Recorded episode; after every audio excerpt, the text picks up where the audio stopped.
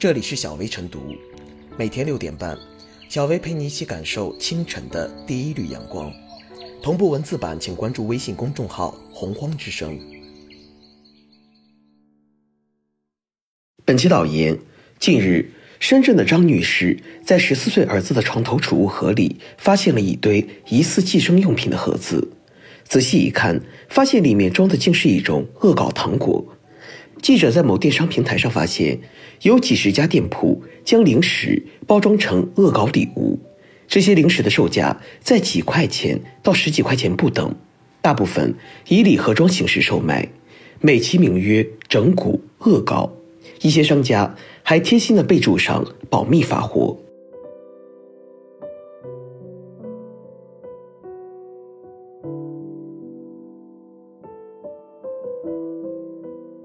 警惕恶搞零食扩张校园欺凌的尺度。试问，如今恶搞零食有哪一些？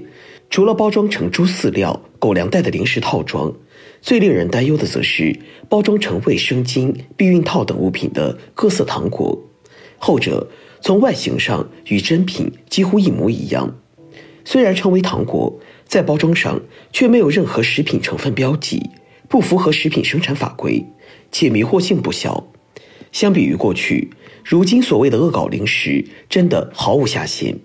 且不说如此包装是否侵犯相关厂家的包装版权，当这类糖果进入孩子们的课桌，对未成年人的身心健康必定造成一定的影响。众所周知，未成年人对新鲜事物充满强烈好奇心，今天习惯接触恶搞零食，明天就有可能对真品感兴趣。在性教育尚未完全普及的当下，部分恶搞零食对未成年人精神世界的污化影响不容忽视。记得在儿时，整蛊恶搞玩具亦层出不穷，有弹蟑螂的口香糖，有像粪便的小零食，还有蹦出假蛇的薯片罐等等。不可否认，好玩是孩子的天性，但自以为无伤大雅的恶搞却不一定毫无坏处。还是那一句俗话，当事人觉得好笑。才叫开玩笑，孩子间不同程度的恶搞整蛊，伤害也可大可小。之所以有未成年人网购或使用恶搞零食，源自他们知道在当下年龄段不适合接触此类成人产品，将具有情色属性的恶搞零食塞进同学抽屉或书包，进而嘲讽、挖苦、告状。中小学生的恶搞行为不外如是。可对情色属性认识不清，这些恶搞零食很可能成为校园欺凌的工具，衍生歧视、勒索、威胁。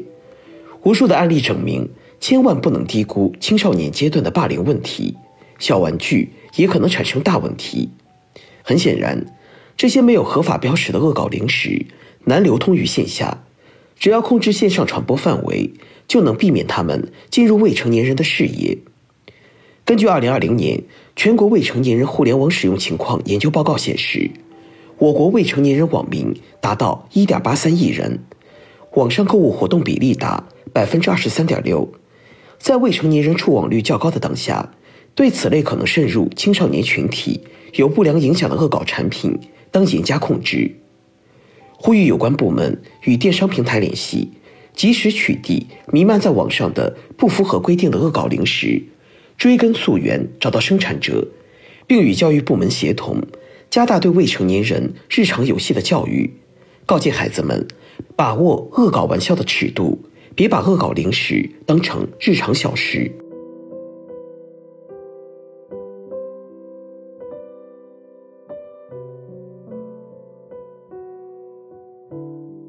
恶搞零食岂能整蛊法律和道德？披着足以以假乱真的计生用品包装外衣，里面藏的却是形似的安全套软糖、姨妈巾棉花糖等重口味零食。计生用品与食品本是风马牛不相及的两类商品，却被一些商家生硬的组合在一起。还有一些商家拿人体的器官或组织给食品当模具，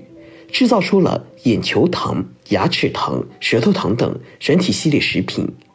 这些恶搞零食简直就是恶俗无下限，让不少人感到恶心不适，也在一定程度上整蛊了法律和道德。商品的包装、外观等，实际上也是广告信息的一种载体，也具有商业宣传功能。而广告法已经为恶俗营销画出了底线，广告应当真实合法，以健康的表现形式表达广告内容，符合社会主义精神文明建设和弘扬中华民族优秀传统文化的要求。广告不得有妨碍社会公共秩序或者违背社会良好风尚。含有淫秽、色情、赌博、迷信、恐怖、暴力的内容等情形。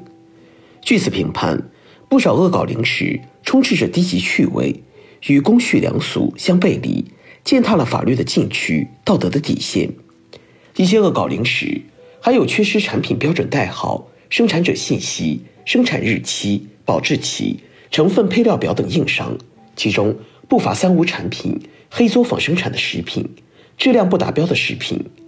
江苏省苏州市市场监管部门对部分网红零食店开展专项突击检查中发现，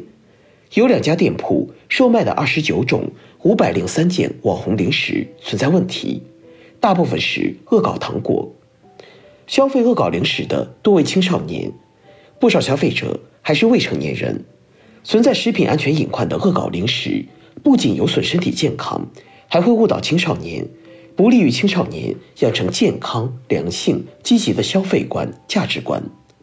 创新是企业发展的动力，商家创新食品的外观、造型、名称、包装等元素有其必要性，但创新不是无原则、无底线的恶搞，不是趣味低级的猎奇，不是法律和道德底线之下的异想天开，不是亵渎社会良好风尚的整蛊或迎合。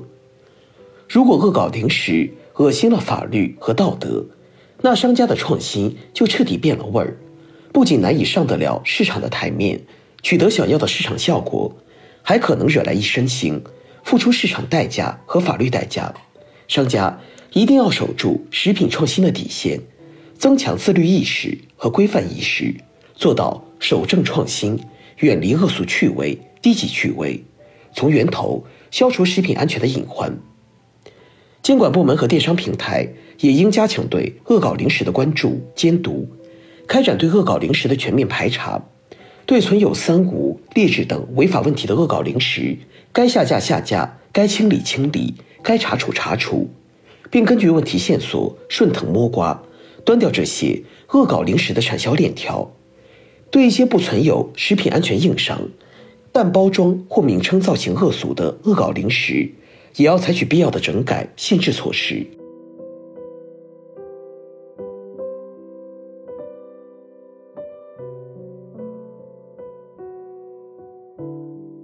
最后是小薇复言，零食是很多孩子彰显童年快乐和幸福的标配。然而，一些不法商家不惜以低俗的包装诱导孩子们的好奇心，此类毫无底线的恶搞有悖相关法律的规定。更让孩子们天真无邪的心灵受到污染，危害不容小觑。因此，加强对此类恶搞零食的监管刻不容缓。一方面，网络平台既要尽好管理责任，对兜售恶搞零食的不法商家、主播采取下架、禁播，甚至纳入黑名单等处罚措施，又要加强与相关部门的合作，配合相关部门的惩戒工作。另一方面，市场监督管理部门要加强对网红恶搞零食的查处与打击力度，督促平台尽好管理责任。另外，学校家长也要重视起来，引导孩子正确消费，共同筑牢未成年人的保护屏障。